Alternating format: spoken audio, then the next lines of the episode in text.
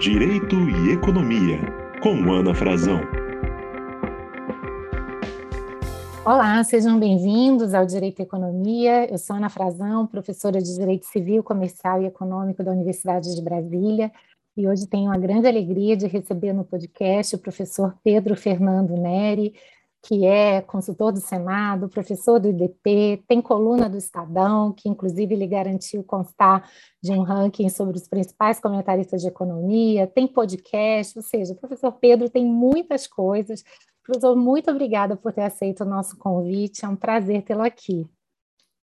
Obrigado, professora, é uma honra minha estar no podcast. Que bom. E eu queria começar te perguntando sobre a sua trajetória. Por que ser economista? Como você fez as suas escolhas ao longo da profissão? Qual é a experiência que você tem com tantas frentes, inclusive agora com essa função de comunicador? Legal. Na verdade, é, é, eu não, eu decidi meio que de um pouco de última hora ali na, no ensino médio, né, no segundo grau, fazer é, estudar economia na graduação. É, o, o, que eu lembro que me fez virar essa chavinha foi um, um, texto numa aula de português, na verdade, mas era um texto sobre pobreza na África e era de um economista, e eu percebi que a economia lidava com essas coisas. Antes eu achava que a economia era, era, era eu confundia um pouco a economia com contabilidade, não sabia muito bem o que, que um, um economista fazia, e a partir daí eu atentei que, que talvez tivesse a ver. Na verdade, também sendo aproveitando o espaço para ser bem franco, como eu fiz aqui na Universidade de Brasília, naquela época a gente tinha o PAIS, o programa de avaliação seriada, que acho que ainda existe, né? Sim. É, o PAIS, para quem não conhece, é um jeito de entrar na universidade em que você meio que faz vestibular todos os anos do ensino médio, então você sabe mais ou menos a sua nota e tal. A minha melhor nota veio a ser no último ano, tinha uma nota ok nos primeiros anos, mas não era uma nota brilhante. E eu acho que naquele momento, é, a, é, um, um, pouco do que me fez escolher economia, que era um curso que parecia legal e não era tão difícil de passar quanto direito. Provavelmente, se eu tivesse a nota que eu tive no, no último ano, nos outros anos, eu tivesse escolhido direito, mas não tem problema, deu tudo certo e, e eu adoro economia, mas acho que é importante a gente que ser franco também. Que confissão é essa, Pedro? Muito que boa. Confissão com quem é importante não. a gente ser franco com quem está começando. E olha que então, interessante. Ah, desculpa te interromper, Se fosse voltar atrás, eu acho que eu não mudaria, não mudaria de curso. É. Mas eu acho que se eu tivesse ali no, no, no, terceiro ano, eu tivesse uma nota boa, eu ia falar, não, acho que eu vou fazer direito, que tem toda a tradição da UNB, né? Eu não ia tentar muito para economia. Acho que, na verdade, muitos economistas talvez acabem escolhendo o curso porque é, é, é parece legal, não dá tanto trabalho para entrar, né? O trabalho mesmo é para sair depois. Uhum. Interessante, Pedro. E olha que eu ia dizer, pela leitura dos seus textos, que você é daqueles economistas que não só é, tem uma desenvoltura com questões jurídicas, como parece gostar disso. Então, talvez aí essa seja uma das explicações, não?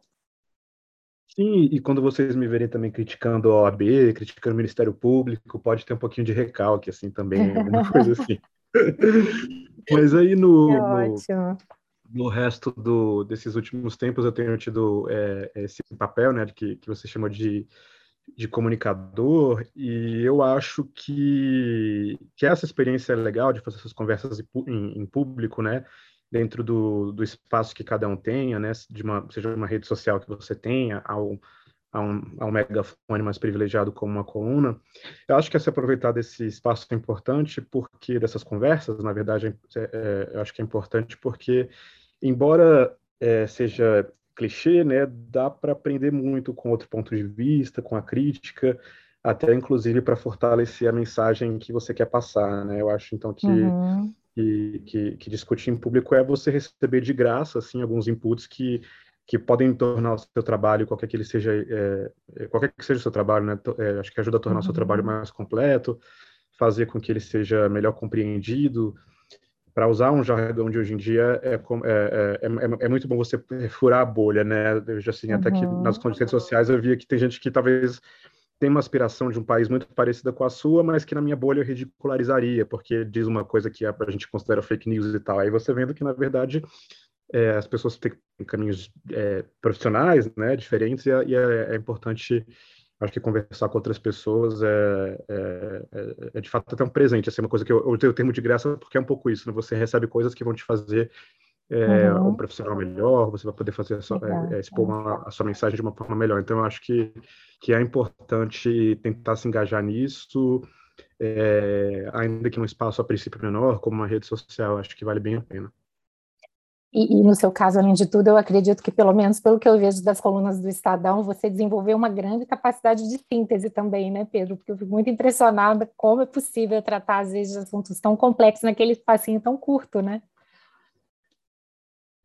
É, é, eu acho que. Eu, é, eu nunca pensei assim, mas eu acho que, que faz sentido. É, acho que é, é, importante colocar, perceber isso também como uma capacidade, né? A gente aprende é, muito a ser prolixo, né, na, na, acho que nas nossas áreas, assim, que a gente está mais acostumado a conversar com pessoas da sua mesma formação, então é realmente é importante ser objetivo, por mais difícil que seja é, nesses espaços. O jornal tem uma vantagem e uma desvantagem, que é que tem um espaço, é, principalmente o jornal impresso, uma, uma delimitação uhum. muito muito é, rigorosa do, do, do, seu tamanho, né? Então você é, você às vezes você não quer cortar, mas tem que cortar e acaba ajudando, né? Porque ainda mais hoje em dia que a gente tem acesso de informação, né?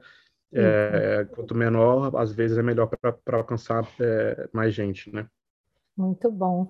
E Pedro, como é que você faz o seu agenda setting, assim? Como é que você seleciona os temas para sua coluna? Eu achei muito engraçado você falar dessa sua vontade de economia a partir de um texto de desigualdade, porque eu sei que esse é um dos temas que te preocupa muito, além de vários outros, né? Mas como é que você faz essa seleção? É, não, legal. Eu, eu, eu ganhei algum espaço assim, no debate público porque eu, é, a princípio, que eu entendia de, de, regras de previdência social e tinha um background de, de economia, né, em um momento em que o país estava passando por, por, por, uma crise econômica, por, é, é, primeiro uma recessão, depois um crescimento mais lento, e um momento em que a reforma da Previdência era prioridade. Né? Então, eu ganhei um pouco esse espaço, esse debate é, acabou, né, mas ele, ele foi me empurrando para falar bastante sobre gasto público, sobre desigualdade de renda, que é onde eu tenho é, é, me dedicado mais recentemente. Assim, o, o podcast, é, o Economista, é, é, a princípio só sobre desigualdade, então é, um, é um pouco mais fácil de, assim, um pouco, de certa forma, mais mais óbvias escolhas, porque eu tento ir completando temas que a gente ainda não falou, pessoas com ponto de vista diferentes, tem pessoas que eu não concordo com muitas uhum. coisas, mas é, como é um tema, enfim, desigualdade, acho que não faz sentido ter uma visão só. Agora, para a coluna, que é uma coisa de mais de alta frequência, é, eu acabo decidindo muito em cima da hora, o, o, o, texto sai na terça, né, eu decido no fim de semana.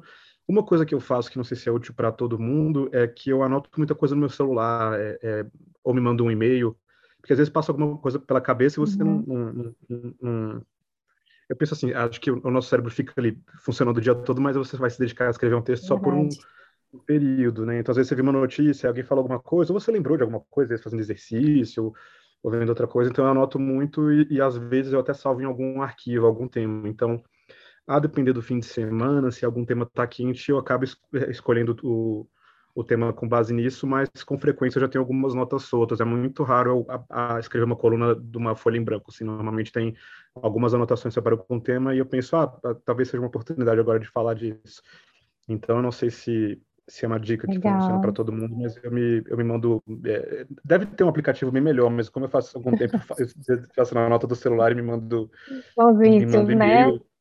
É, uhum. no, no, nas notas ali eu me mando e-mail, é uma coisa muito moderna mas é, para mim funciona para tirar aquilo da cabeça, não ter que ficar lembrando, e às vezes tem coisa que eu nem lembrava que eu, que eu tinha tido a ideia e acaba sendo sendo útil, acho que para escrever uma coisa de uma, uma, uma frequência é, maior, assim, acho que tem sido, tem funcionado para mim. Legal, Pedro, eu também gosto bastante dessa técnica de notas, mas eu queria te fazer uma pergunta, e, e desigualdade hoje parece que é um dos assuntos mais importantes, é um assunto que está se tornando quase que transversal, né?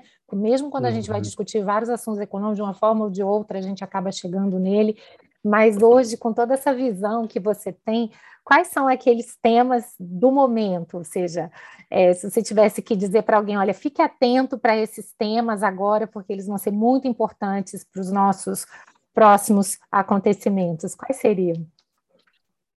É, olha, eu, eu, vejo assim, eu acho que é, para a gente ter no, no, no para gente ter no radar agora que daqui para frente, acho que a gente vai, claro, passar por um momento importante, 2022, porque vai ser simultaneamente um, um ano de eleição, um ano de recuperação econômica, é, um ano talvez de, de discussões sobre a democracia, e eu acho que como a pandemia não só evidenciou mas até aumentou a pobreza, a desigualdade. Acho que a agenda sobre esses temas é fundamental. Eu acho que é um debate atual, né? Se a gente olha é, um pouco o que tem acontecido nos jornais nos últimos dias, nas últimas semanas, a gente vai ver que o governo apresentou um, um novo Bolsa Família, mas não conseguiu ainda estabelecer como financiar. E a gente tem tido muita discussão que eu acho que decorre disso. Reforma de imposto de renda, com muita controvérsia, mudança nos precatórios, também com controvérsia, o mercado financeiro agitado, com a possibilidade de rompimento do teto de gastos. E eu acho que tudo isso decorre em parte dessa tensão, que tem como base a pandemia e o aumento da pobreza perto de um ano eleitoral. Acho que se não fosse isso, talvez a gente não tivesse com tanta dificuldade com a reforma do imposto de renda, talvez a gente não estivesse falando de mudar precatórios, talvez essa tensão do, do mercado financeiro também não ia se apresentar. Então, eu acho que essa discussão natural né, de, de, de, de, de demandas de parte da sociedade que, que, que vota e que está saindo muito machucado da crise vai, vai ser o, o um, algo que a gente tem que ficar é, tendo em mente nos próximos, nas próximas semanas, nos próximos meses. Que bom, vamos ficar assim, com certeza. E Pedro, me conta uma coisa: normalmente as pessoas que, que ouvem, que acompanham os economistas, elas se preocupam muito com as tendências, as escolas de pensamento. É muito comum falar: olha, esse economista ele é ortodoxo, ele é heterodoxo. Como é que você vê isso? Existe realmente essa dicotomia? Ou isso já é algo superado? Quem é o Pedro como economista? Ou seja, diante de todas essas discussões, como é que você se definiria em termos de perfil? Então, essa é uma pergunta muito legal, porque é, eu não me lembro da gente ficar fazendo essa pergunta durante a graduação ou mestrado, e mestrado, frequentemente, na economia é uma continuação da graduação, é como o pessoal emendar, é um curso um pouco menor, que pode ser feito em quatro anos, aí é, a formação acaba sendo em seis se você emenda o mestrado, e, mas é quando você fala de outro, com pessoas de outras áreas, tem essas perguntas mesmo, é liberal, é keynesiano, é ortodoxo, uhum. é heterodoxo, mas, em tese, assim, o que a gente é treinado para pensar, é, é, pelo menos aqui na, na Universidade de Brasília, é que a gente tem que buscar a melhor solução para um problema que existe, e a depender do caso, isso pode estar mais alinhado com uma, uma ideia liberal, ou com uma ideia keynesiana, ou de maior intervenção. Então, a gente, pelo menos, tem a, a talvez a, até uma a visão um pouco ingênua de que, de que não tem essa... A gente não se filia é, é, a, a nenhuma escola nesse sentido, né? Existe aí uma, digamos, uma uma, uma pretensão de, de imparcialidade, de de estar olhando para o dado, para a realidade de neutralidade. Uhum. Agora, em, em, relação à ortodoxia e heterodoxia, é um pouco mais fácil de, de, de, definir, porque tem, tem mais a ver com o que, que é mainstream, né? o que, que é dominante e o que, que não é. Né? Então, ortodoxo, como a, o nome sugere, é o que é, é, é a visão dominante. É, então, de fato, por exemplo, aqui na Universidade de Brasília, a formação normalmente é é, em geral, é ortodoxa, né? Então, é, é, acho que essa teria sido a formação que eu tive. Eu acho que é uma, é uma, é uma boa é, formação no sentido de que, mesmo dentro da ortodoxia, eu acho que a gente tem ferramentas para lidar com problemas novos, que muitas vezes algumas pessoas acham que não tem a ver com ortodoxia, por exemplo, desigualdade, a própria mudança climática. Então, eu acho que que a ortodoxia é o dominante, eu acho que é o que vale a pena é, estudar mais, é o que você conversaria melhor, inclusive fora do Brasil, e eu acho que tem resposta para muita, tem instrumento, melhor dizendo, para muita coisa. Então eu, eu acho que eu me consideraria assim ortodoxo nesse sentido. Certo. E, e, e, o objetivo da economia para você é exatamente qual, Pedro? Qual é realmente o papel do economista? Porque às vezes nessas discussões entre direito e economia, às vezes há muitas segmentações, né? Então, às vezes, quando a gente vai introduzir uma discussão, por exemplo, sobre justiça, sobre o que é bom, uhum. aí vem aquele contra-argumento e fala: não, a economia não tem nada a ver com isso. A economia a gente discute sobre maximização, sobre eficiência, sobre redução de custos. Como é que você vê essa discussão? Olha, eu, eu, eu, eu não sei bem, assim, eu acho que assim, é, é o economista é treinado para para é, buscar auxiliar decisões para alocar recursos escassos, que é basicamente alocar qualquer coisa em que existe algum conflito, né? Mas é, acho que é importante a gente ter em mente aqui é, isso vai depender de regras que não são definidas é, pelo economista, né? Por exemplo, o objetivo de um governo vai ser fazer a economia crescer ou vai ser erradicar a pobreza? A depender da orientação, que pode ser até uma orientação vinda da, das urnas, o economista tem, é, possibilidades de oferecer soluções para qualquer um dos caminhos. No caso uhum. de uma uhum. empresa, o objetivo dela é lucrar o máximo hoje ou é conquistar mercado para lucrar mais amanhã? Ou ainda o objetivo dela é ter responsabilidade também com seus consumidores e com seus funcionários? Eu acho uhum. que o, o, a carreira de economista tem boas ferramentas para lidar com essas diferentes perguntas, mas quem estabelece o objetivo não vai ser tipicamente o, o economista. Por isso é difícil falar num, num, num objetivo, né? Então, às vezes, uhum. um economista está no governo, às vezes está no mercado financeiro, talvez ele tenha funções é, diferentes. Acho que é importante é, é, é compreender isso, né? É, tipicamente, uhum. quem vai escolher a agenda não é o, o economista. A gente poderia então dizer que a economia ela estuda os meios para atingir fins que na verdade são externos a ela, porque são fixados, por exemplo, por outras ordens, como a política, o direito. Perfeito, Maria, acho essa fazer perfeita. essa síntese. Eu Maravilha. acho que é uma ótima síntese. Perfeito, Pedro. E deixa eu te fazer uma pergunta. Você mencionou essa questão dos dados e recentemente você lançou, juntamente com o Cláudio Chiquita e o Leonardo Chiquida, perdão, e o Leonardo Monastério, o Guia Brasileiro de Análise de Dados, que eu achei um estudo muito interessante, até porque ele é acessível, é muito fácil de ser compreendido, mesmo por pessoas que são fora da economia.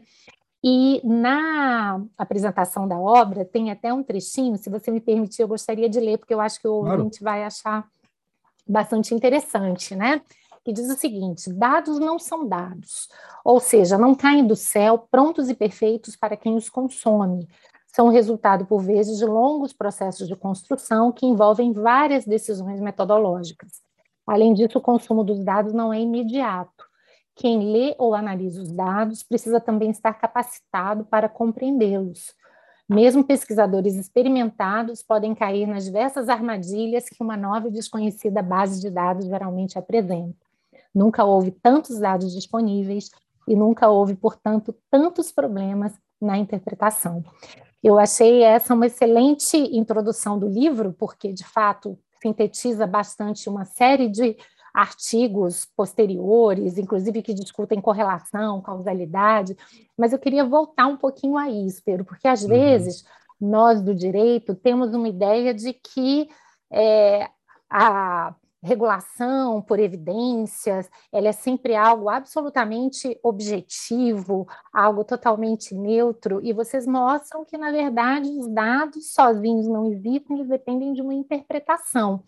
Ou seja, necessariamente a gente está falando de um processo que envolve escolhas valorativas ou pelo menos uma certa dose de subjetividade do observador, não é isso? Eu concordo. É, eu, eu acho que essa é uma, é uma, discussão fundamental. Assim, é claro que a gente não pode. É, é, é, é preciso um alerta. Assim, a gente é, não pode negar os dados. Eu vejo muitas vezes quando a gente está discutindo economista com alguém de outra área, é muito comum falar, alguém falar algo que eu acho bem obscurantista, mas que as pessoas têm orgulho às vezes de dizer, que é, por exemplo, pessoas não são números. Olha, você pode discordar do que eu estou colocando, discordar da metodologia, mas aí discordar da ideia de que você tem que contra-argumentar com dados também ou com alguma outra coisa, claro. eu já não acho muito legal. É, mas eu acho sim que, por exemplo, regulação por evidências não é uma coisa é, é, preta no branco, né? Acho que a gente precisa contemplar é, nuance eu tenho pensado muito nessa discussão que a gente teve é, nos últimos tempos sobre é, vacinação. E uhum. eu acho que é, é importante a gente tratar outras intervenções dessa mesma forma.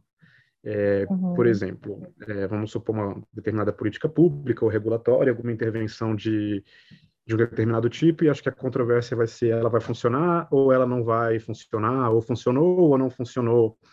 E, e, quando a gente olha o que, que é, por exemplo, uma, a, a, vacina, a gente vai ver, por exemplo, que tem doses daquela, daquele medicamento. Então, não é, é, no caso da vacina, não é legal você tomar muitas vacinas, ou tomar vacina demais, ou tomar várias vacinas de uma vez, porque isso vai te fazer mal, e também não é legal você não tomar vacina nenhuma. Né? Então, a gente sabe que tem uma, uma dosagem aí. Então, uhum. da mesma forma, uma, uma determinada intervenção do, do Estado no mercado, por exemplo, vai ter é, vai depender muito do grau, da, da magnitude, da intensidade daquela intervenção. Uma outra questão que eu acho interessante da vacinação que a gente precisa levar para outras áreas é a análise da eficácia, né? A gente vê, é. olha, é, tem uma eficácia de X%, não quer dizer que todo mundo que se vacinar não vai pegar, não sei o que. é a mesma coisa um pouco com, com intervenções de políticas públicas, porque às vezes a, a, alguém se prende é, para argumentar ou para contra-argumentar num caso específico, e a gente pode pensar em eficácia, olha, é, sei lá, reforma trabalhista, por exemplo, vamos supor, eu, eu posso imaginar casos de de que trabalhadores para quem a reforma trabalhista foi boa no sentido de garantir emprego formal e para outros em que ela, ela foi ruim porque uhum. ela, ela, mudou a, a, colocação dele, tornou, é, levou ele para uma colocação é, pior do que, que ele tinha antes. Então isso também é eficácia. A vacina eu acho também muito interessante que a gente aprendeu que a mesma vacina pode ter eficácias diferentes em populações diferentes. A Coronavac deu resultados diferentes na Turquia, no Brasil, na Indonésia, porque tem composições é, diferentes de grupos da população. A gente sabe também que tem vacina que é melhor para grávida, vacina que é melhor para criança, vacina que é recomendada para quem é mais velho e tal. Então, eu acho que é importante a gente ter é, nuance nessas discussões, né? E algo uhum. que a uhum. gente, é, não só na, na, o economista não, às vezes não tem, mas eu acho que a própria é, a gente como um todo, né? É, a gente não, não, não demanda isso, a gente quer respostas, né? A gente não quer alguém uhum. que fique sei lá, se eu vou na nutricionista, eu quero que ela me diga se eu posso comer chocolate ou não, e não se ela que ela fique né, me, me é, colocando respostas complexas. Mas eu acho então, em relação a essa questão de, de dados, acho que é importante isso, assim, ter, acho que se fosse para sintetizar, ter, é perceber a nuance, né, é, perceber uhum. onde o argumento contrário está certo é, e, e, e por aí vai. Muito interessante a sua resposta, Pedro, porque às vezes a gente percebe que a questão dos dados ela é vista a partir quase que de, de uma polarização.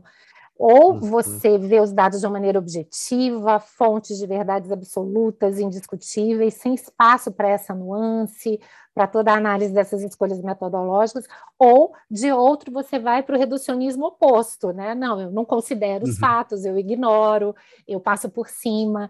Isso eu estou bem entendendo, a gente tem que, na verdade, encontrar um caminho do meio, né? Ou seja, valorizar cada vez mais os dados, mas ao mesmo tempo sabendo que, até para uma análise empírica, nós vamos ter um pesquisador que está escolhendo que dados são importantes ou não, como eles vão ser avaliados ou não, e que, obviamente, haverá outras formas de se analisar aqueles mesmos dados, outras interpretações, que podem também ter bons níveis de consistência, que talvez quanto mais opiniões e análises a gente tenha desses dados, mais a gente pode evoluir do ponto de vista científico, não?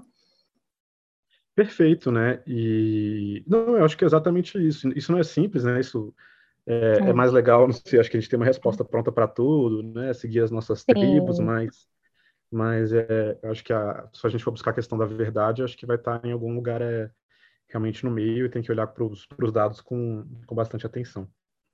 Esse é um ponto interessante, né, Pedro? Porque vários autores até chamam a atenção para isso, que às vezes uma uma, um fator, digamos assim, do mainstream ele ser tão divulgado na mídia, exatamente porque ele muitas vezes possibilita a formulação dessas respostas prontas que as pessoas querem ter para a vida e não, obviamente, é, é, verem todas as questões com o nível de complexidade que elas apresentam, né? Mas a partir do momento que a gente percebe que mesmo essa análise de dados ela não traz toda essa objetividade, essa neutralidade, não te parece que necessariamente ela acaba reclamando uma espécie de uma maior humildade metodológica? Ou seja, tão importante quanto os resultados, talvez seja também divulgar os caminhos metodológicos, as dificuldades, e submeter ao escrutínio científico e também público todos esses caminhos do pesquisador? Eu acho que sim. É, eu acho até que na academia é, existe mais essa nuance, mais essa dúvida, né? É, uhum mas eu, eu acho que a demanda por respostas é maior, né? É, é. Onde a gente olha, a gente vai ver que tem, é, não tem tanto espaço. Assim, é, a vida, a, os meios modernos são excelentes, mas tem essa, esses desafios, né? Vamos pegar a principal rede social para ideias, o, o, Twitter, ele é baseado é, na curtida e compartilhamento de, de frases muito curtas, né? Uhum. É, então não não é amigável a isso. Se a gente olha a própria imprensa, que que talvez do ponto de vista dos anunciantes vão estar muito interessados em cliques. Se você quer um clique, você uhum. quer é, a manchete. A manchete não comporta muita sutileza, né? Então, uhum. eu acho que mais talvez do que do que resposta da ciência, a gente talvez tenha que admitir que a gente não esteja demandando tanta essas essas sutilezas, até porque a gente é meio é. chamado a opinar sobre tudo hoje, é, hoje em dia, assim, né? Então eu uhum. eu quero saber eu quero saber, sei lá, o que, que eu acho do Afeganistão, qual é a minha opinião pro para as decisões do, do ministro tal do Supremo e, e realmente é, é muito tentador ter uma resposta é, é, pronta, né? Então eu acho que a gente precisa é, ter, ter humildade nesse processo todo, né? Tanto os pesquisadores é. quanto é, a gente a gente mesmo, né? Deixar lá só para o bar, para o boteco, essa parte mais de certezas, mas tentar comportar maior maior sutileza. Eu não sei também se é, se é problema só mais assim do Brasil. Eu vejo aqui que uma, uma coisa que é sempre engraçada é torcida de futebol, né? Você tem o seu time e você carrega ele para a vida inteira e você vai é, é, criticar o outro, vai defender o seu, vai criticar a arbitragem. A gente tem que tratar as coisas que menos com como é, essa questão de time de futebol que a gente é ensinado a defender sempre, né? E, uhum. e aceitar a sutileza, a nuance que, que outros processos têm, como a gente fez agora na vacina, né? Ninguém é Sim. totalmente... Bom, a maioria das pessoas não é contra a vacina, mas também é, não, não lê, estudou antes de tomar a vacina, tem que escolher qual vacina vai tomar em geral, uhum. enfim, é um processo que as pessoas, é, como mexe com a vida delas, tomaram com, com bastante cuidado e você vê que teve muita informação para todo lado e que todo mundo tenta selecionar. E é uhum. legal se a gente aprendesse a pensar assim em outras áreas também.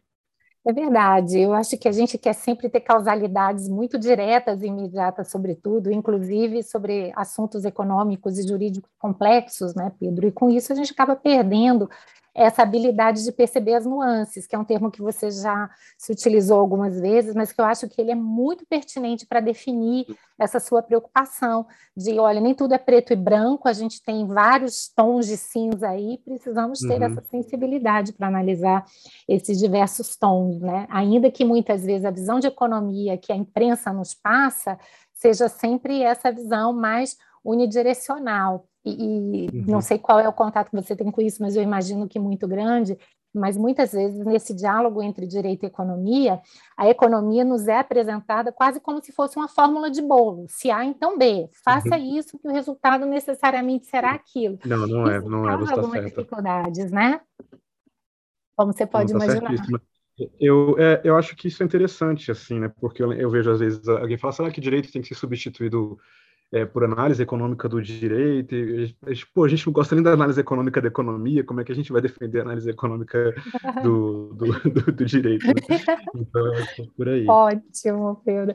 E olha, você sabe que essa ilusão eu perdi há muito tempo quando eu estive no CAD, e aí tive diante uhum. de mim a constatação que as batalhas de pareceres econômicos eram muito maiores do que as de pareceres jurídicos, ou seja, né, não que isso seja ruim, mas é um dado da própria economia, ou seja, nós temos diferentes formas de ver o problema, diferentes metodologias, e é normal e esperado que haja todas essas discussões. Não dá para a gente lidar com esses fenômenos como se a gente estivesse lidando com leis da natureza ou coisas do tipo, não é, Pedro?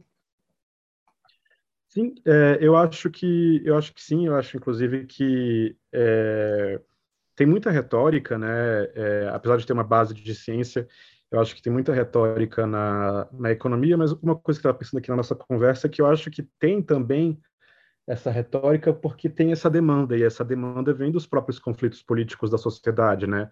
Uhum. É, às vezes eu converso com economistas assim, mais à esquerda, com, com quem às vezes eu tenho uma, alguma discordância, e vejo que no privado ele, a gente tem bastante concordância, mas ele está, às vezes, é, é, é, oferecendo um ponto de vista que um determinado partido político, um candidato a presidente, pode estar mais interessado em, em oferecer, então, é, ou em, em, em, mostrar. Então, é, se a gente olhar bem qualquer agenda econômica mais importante, você vai conseguir ver, é, é, maior ou menor grau, economistas de lados diferentes defendendo questões diferentes, porque eu acho que tem a demanda do, do, político, né? Se tem algum, algum interesse uhum. relevante mobilizado, esse grupo de interesse vai conseguir achar um argumento em algum lugar e, e, e vai ter vai ter esses posicionamentos vão vir à tona. Então, acho que é importante a gente ver que acho que a própria retórica da, da que a gente que, que vem de economia vem vem disso. Eu acho até interessante que às vezes é,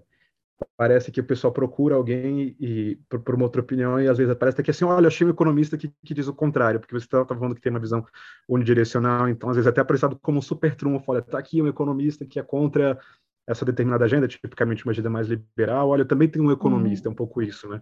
Então, uhum, eu acho exato. que isso é interessante, né? É, é, tem a, acho que é, a, a, a, academia, não sei, a profissão como tudo oferece essa retórica porque ela é demandada por, por qualquer interesse, né? Então acho que sempre vai uhum. ter é, mexer com algum interesse é, de algum grupo organizado, sempre vai ter demanda por uma uhum. narrativa e sempre vai ter alguém que, que, que tope oferecer, eu acho. Uhum. E esse talvez seja um ponto muito interessante que o direito e a economia têm em comum, né? Esses grupos de pressão, todo esse contato com interesses muito poderosos e as influências que isso pode trazer no, na própria produção do conhecimento, né, Pedro? Mas eu vou aproveitar agora uma expressão que você utilizou que eu adorei, que é a questão da retórica, que hoje também é um uhum. ponto muito utilizado, né, para aqueles que dizem, olha, às vezes a economia ela é mais retórica do que ciência. Mas, ao mesmo tempo, a gente vê muitas vezes teorias e resultados econômicos sendo demonstrados por modelos matemáticos, econométricos, etc., o que para alguns, na verdade, é, revestiria as análises de um caráter ainda mais científico, mais rigoroso, e para outros, olha, dependendo da forma como é utilizado, é só uma outra maneira de apresentarmos essa retórica. Uhum. Como é que você vê essa discussão, Pedro? Você acha que realmente há um excesso de utilização da matemática? Isso pode se transformar em retórica ou não? Ou seja, qual é a tua visão como economista sobre esse fenômeno? Legal. Eu, eu sobre a matemática na economia, sim, eu gosto, eu gosto da matemática na, na economia. Eu acho que ela é problemática quando ela fecha o debate, assim, é, uhum. é, principalmente quando se diz, talvez, olha, é, tudo bem se você não concorda com o que eu estou apresentando, mas você só pode responder é, se você também tiver um, um, modelo matemático alternativo. E não, e não é assim, né? É, então, eu acho é, que o problema, assim, é fechar o debate, é, é quase uma argumento de autoridade, né? Tá aqui, ó, tem um modelo, eu usei as uhum. letrinhas gregas e você, e você não usou. Então, não é, não é, eu acho que não é assim, eu acho que quem não tem tanta familiaridade com a matemática, é, com essa linguagem, pode ir sem medo, ela é, em boa parte, uma, de fato, uma linguagem, uma forma de comunicação, ela é bem útil para, de fato, eu acho, para deixar o pensamento mais rigoroso, eu, eu concordo com esse esse argumento, mas eu acho que tem que a gente tem que evitar que ela seja um, um muro contra contra a participação de outras áreas ou mesmo até de outros economistas num, num determinado tema. Eu acho que um pouco do que a gente carrega às vezes nisso, eu acho que o que a gente conhece como análise econômica do direito, é, Law Economics peca às vezes por isso, às vezes por ser matematizado em uhum. excesso, eu acho que às vezes a gente carrega alguma coisa que é, é típico de, de, de várias áreas, que é eu passei por isso, você também tem que passar. Às vezes eu lembro assim de, de faculdade, mestrado, parece que tinha uma prova desproporcional, um exercício muito difícil, aquelas matérias que ninguém conseguia alcançar nota, que tem que normalizar as notas para todo mundo, para uma parte da turma poder passar. E às vezes parece que, olha, eu passei por esse caminho, você também tem que passar, como se fosse uma coisa meio tribal, assim. É, Semelhante ao que acontece no né? exército, Pedro. Semelhante ao que acontece no exército, né? Eu passei por todos esses treinamentos Isso. e tal, agora Mas eu mando para os novatos. Na, na, própria ciência, nas ciências da saúde, tal, que diz que tem muito assédio moral com é, jovens cientistas, e é um pouco argumentado, não, faz parte da sua formação, eu passei por isso, agora é, é o contrário. Então, acho que tem que ter um pouco cuidado, assim, não é porque eu paguei esse pedágio de, de fazer aquela, perder fim de semanas e noites estudando por uma prova que talvez não, não me agregue tanto, que eu vou uhum. exigir é isso. Então, acho que a gente tem que ter cuidado. É, acho muito importante a matemática, acho que ela é a base de muita coisa, acho que ela é ótima para uhum. para a ciência econômica é, enquanto campo, né, para ela ser rigorosa, mas eu acho que não pode nunca ser usado para interditar alguma discussão, e eu acho que, uhum. inclusive, a gente tem uhum. que abrir mão um pouquinho dela, ela sendo a nossa linguagem é, mais comum, quando a gente for discutir com outros grupos, eu acho que a gente não pode é, levar ela, né? acho que a gente tem que traduzir como a gente faria com outro idioma e tentar conversar é, numa base mais comum. Muito interessante o que você colocou, porque a questão não é a matemática, é muitas vezes você entender que só a matemática ou esses modelos poderão oferecer respostas ou que necessariamente há quase que uma superioridade hierárquica desse conhecimento matematizado e formal diante de outras formas de conhecimento, né? E isso é um problema muito grande, Pedro, no diálogo com o direito e economia e mesmo com as ciências uhum. sociais, porque aqui, na verdade, a gente está lidando com uma série de outras análises qualitativas, históricas, em que a gente está buscando uhum. circulações de sentido e tantos outros aspectos que, de fato, são difíceis de serem traduzidos em matemática, não é? Uhum. É, não, é, eu, e, e, mais do que isso, assim, é, tipicamente você só vai conseguir colocar numa linguagem matemática se você tiver uma determinada formação, né? Não, é, não quer dizer que você Sim. não sabe matemática, mas é uma, como uma linguagem é, é um, é um pouco, não é simples, né? Para você retrucar um modelo que você não concorda e apresentar uma outra coisa. Então, vai exigir frequentemente uma formação específica, é tempo e tal, e eu acho que que, que é, é, importante contemplar isso. Assim, é claro que uhum. tem uma uhum. vantagem de rigor em relação a outras análises, né? Mas uhum. eu acho que a gente tem que ter essa paciência de tentar é, buscar uma convergência, conversar em termos mais mais comuns e não, olha, apresentei aqui um modelo, tá aqui, é, se você não tem um para apresentar, você está errado e eu que estou certo. Acho que não é por aí. É, é, muito comum, inclusive juristas, ao lerem alguns artigos econômicos, né, chega um ponto que as pessoas falam, não, a gente está pulando as fórmulas matemáticas, né, e tentando meio que entender as ideias a partir da, da do próprio texto. Então, é, é muito interessante até quando você diz que talvez os economistas é, é, pudessem facilitar um pouco esse diálogo, mas às vezes a fórmula matemática ela é utilizada até para impedir esse diálogo ou não. É, é, acaba sendo um jargão, né? A gente adora é, criticar a linguagem de, de, de, advogado, de juiz, às vezes muito carregada, Sim. do latim, em outros termos que é. mesmo em português não são tão difundidos, mas a matemática acaba sendo isso para o economista, né? ela, ela, acaba sendo o nosso latim ou o nosso, enfim, o nosso no nosso jargão, né? Então eu acho que é da mesma forma que uma decisão judicial pode estar impenetrável se ela estiver muito carregada uhum. de desse desse abuso de linguagem, o, o, acho que o nosso conhecimento também vai estar vai ser pouco, digamos, compartilhável, difundível uhum. se a uhum. gente se a gente só apresentar ele de uma determinada forma. Eu concordo plenamente, Pedro, não poderia concordar mais. Agora, de certa forma, você já antecipou o que eu ia te perguntar agora, que é a importância da multidisciplinaridade para a economia, mas eu queria te ouvir ainda um pouco mais sobre esse assunto. Não, é, eu acho que é super multidisciplinar, eu acho que um pouco as, as, próprias divisões que a gente tem hoje entre áreas do conhecimento, elas, elas, elas são, dependem, você até usou o termo agora na história, né, mas de, de um processo histórico, né, é, uhum. que fez com que ficassem em caixinhas diferentes e não realmente na mesma caixa. Em relação ao direito, eu acho que direito e economia tem tudo a ver, porque, como a gente sabe, os dois estudam conflito, escassez, né, onde tem é, uma demanda, uma necessidade por algo que não, não, não, não pode ser suprida, vai ter um, uma lei, uma norma, né, isso é o direito, ou vai ter uma análise é, econômica, né? Acho que, grosso modo, no direito é, a gente vai estar estudando mais é, as regras que são colocadas para a sociedade em relação a, essas, a esses conflitos, e na economia como deveria ser, né? Então, eu acho que tem bastante a ver, tanto porque é, economista é, gosta de propor reforma, quer dizer, mudança em legislação, já o, o, jurista pode estar interessado num argumento que, que fortalece a defesa do que ele está defendendo em algum momento, porque, olha, não é só. É, enfim, porque tem análise ali do, do, da, da alocação, né? Então eu acho que, hum. que tem bastante a ver. É, eu, eu, acho que é, que é por aí, assim. É, é, eu, eu, não, eu acho que as caixinhas estão separadas por razões um pouco históricas, mas eu uhum. acho que é um debate que é, que é super importante. Eu sempre vejo isso: economista querendo aprender direito, quem é formado de direito querendo entender mais economia. Eu acho uhum. que tem muito a ver, sim.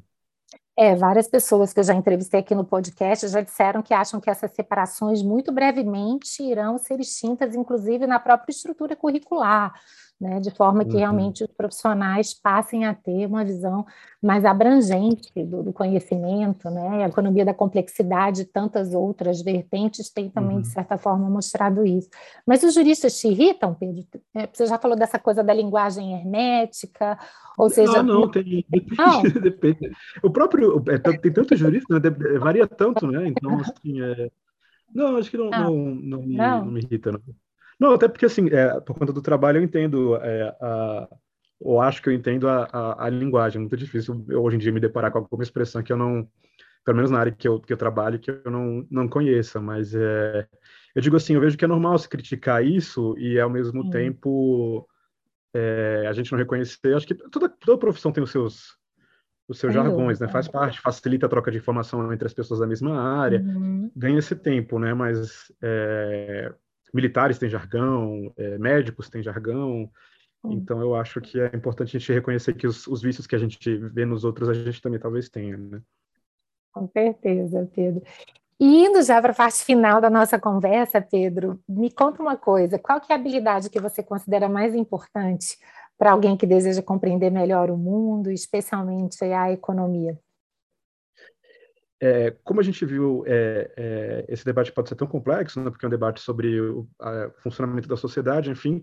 Então, acho que a, a, a principal habilidade é, é, ter curiosidade, né, curiosidade, inclusive, para aceitar é, incerteza e não, e não sempre respostas muito fortes, né, mas eu acho que curiosidade é muito importante, estar tá sempre é, aberto a a, a, novas respostas ou, a, ou, ou, sempre querendo se, é, se perguntar, conhecer coisas novas. Né? Acho que curiosidade é importante em qualquer campo e acho que em economia é, é bastante.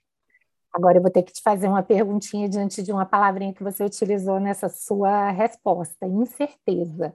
Porque a impressão que a gente tem também é que há uma espécie de divisão na economia entre aqueles que partem da premissa de que podemos ter certezas e essas certezas podem ser capturadas por modelos econômicos com uma eficácia preditiva cada vez maior, e aqueles, né, que vem de toda uma tradição de Keynes e que é trabalhada por tantos até hoje, dizer, olha, vivemos em um cenário de incertezas radicais, e isso obviamente limita toda a nossa capacidade. Como é que você se vê diante desse debate, Pedro? Eu acho que, de novo, é a sutileza, assim, eu acho que os modelos podem ajudar a gente a, a entender melhor as coisas. Uhum. É, você quer construir um modelo que, que te traga uma, o máximo de, enfim, de, de resposta possível, mas é, é, você tem que aceitar que você não, não, vai conseguir, mas ao mesmo tempo não quer dizer que você tem que negar qualquer esforço preditivo ou uhum. aceitar que, que, enfim, que o mundo não, não tem como você prever as coisas. Eu acho que não é não é por aí, né? Mas esse não é um mal só da economia, né? Eu estava revisitando outro dia, por acaso, a, a, questão da eleição de 2016 nos Estados Unidos, e todo mundo que tinha algum modelo, quase todo mundo errou, jornais, a campanha da Hillary é. Clinton e tal, e assim, as pessoas tinham um nível de certeza grande, os dados mostravam para um, uma situação e é, é, achava-se que com 90% de chance que haveria uma vencedora, e o vencedor foi outro, né? Então foi um pouco é, não foi um fiasco de economista, mas de estatísticos, matemáticos em geral. Uhum. Então, eu acho que é, talvez, talvez estivesse dentro dos 10% do que os próprios modelos indicavam, mas eu acho que é, é, importante, enfim, tentar construir um modelo, mas também contemplar que, que nenhum modelo vai conseguir ser 100%, né? Exato ou seja, usar o modelo naquilo que ele pode ser usado, né, levando em consideração também suas limitações e as próprias contingências da vida, né? Com certeza. E Pedro, quais foram os autores, os livros e as ideias que mais te influenciaram?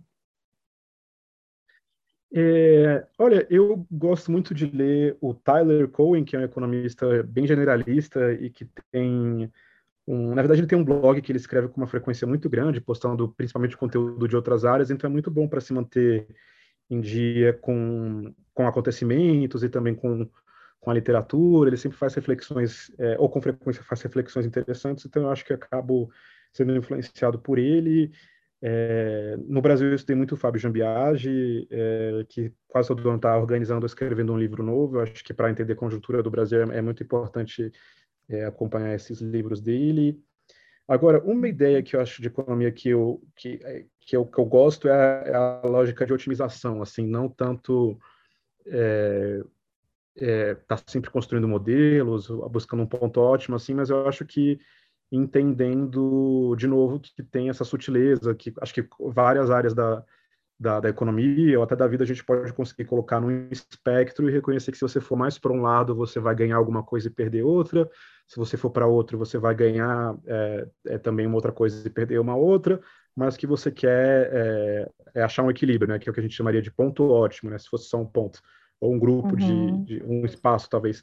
Eu acho, é, é, acho que se a gente pensar começar, eu vejo assim, começando a pensar assim, você vai sempre conseguir colocar um, um problema nessa lógica de de otimização e eu acho que que, que, é, que, é, que, é, que é a última formulação matemática que, que deixa o pensamento mais rigoroso, que eu acho interessante para quem não conhece, tentar ver do que, que é, como é que pode aplicar nos seus problemas, eu acho legal. Muito bom. E uma última, Pedro, dessa vez focada para um público-alvo aqui desse podcast, que é formado por estudantes de direito. Se você pudesse dar um conselho para eles, ou mesmo também para profissionais, pessoas que querem realmente se aprofundar nas discussões de economia, mas que às vezes encontram dificuldades para se acostumar com o vocabulário, com as discussões, enfim. Além, claro, de acompanhar seu podcast, ler suas colunas, enfim, quais seriam os seus conselhos? Ah, eu, eu diria para não procurar educação formal, porque eu não acho que, que o tempo, é, que a relação entre é, é, do tempo que você vai gastar e recursos, enfim, não é efetivo. Então, às vezes eu vejo gente querendo fazer a graduação, eu acho que a graduação toma muito tempo, talvez não seja muito aderente aos seus propósitos. O mestrado também é, é acaba sendo muito voltado para quem já vem da área. Tem um processo seletivo é, que em, boas, em vários centros é feito pela AMPEC, então você precisa estudar muito para conseguir entrar em alguns lugares, enfim.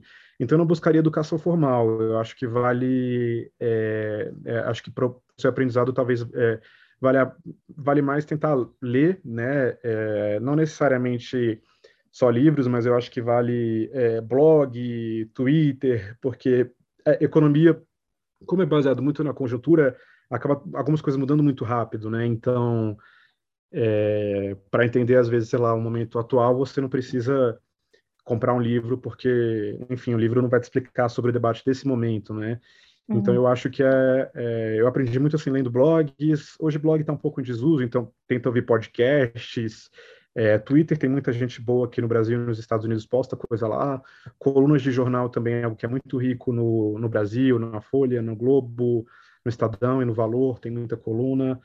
É, e acho que vai sem medo, assim, não preocupa tanto com formação, acho que vai galgando, vai absorvendo, eu acho que, que vale a pena buscar é, é, esse caminho e, e ressaltaria tentar não se filiar a uma ideia, a um clube, né? Acho que voltar àquela discussão da vacina, tá aberto a entender Sim. diferentes pontos de vista, acho que isso vai ajudar o seu o seu aprendizado, porque se você for com uma cabeça, ah, eu sou liberal, ou eu sou isso, eu sou aquilo, talvez você não consiga é, aproveitar do melhor que essas fontes de informação têm para oferecer.